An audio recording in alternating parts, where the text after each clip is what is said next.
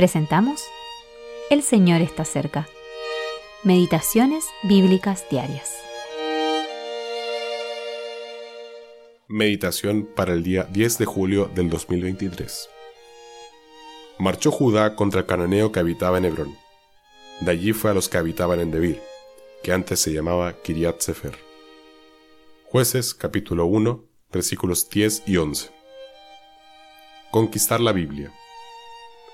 Hebrón significa comunión y Kiryat Sefer, el nombre de su ciudad vecina, significa ciudad del libro. Esto nos recuerda al precioso libro, la Biblia, que debemos conquistar. ¿Conquistar la Biblia? Sí, debemos apoderarnos de ella y hacer de ella un libro en el que nos deleitemos, un libro que nos hable de Dios. Cuando Kiryat Sefer fue conquistada, su nombre fue cambiado a Debir, que significa palabra de Dios u oráculo. Es una victoria que la Biblia se convierta en la palabra de Dios para nuestra alma.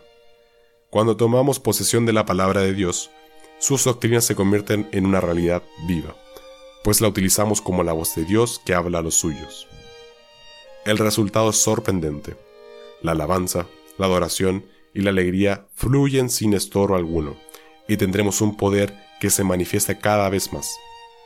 Por desgracia, la iglesia no ha hecho eso, y abandonó casi al principio. Como resultado, la oscuridad y el fracaso se han hecho camino. Así es también con nosotros personalmente. Supongamos que mantenemos el libro cerrado, o que nos aferramos a la simple letra de la escritura en lugar de hacerlo a su realidad viva. ¿Cuál es el resultado? No hay más progreso, no hay más crecimiento y la predicación que nos gusta es aquella que apela a los sentidos del hombre natural. Ese es el triste estado de la iglesia. Gracias a Dios por cada sección a esta regla general.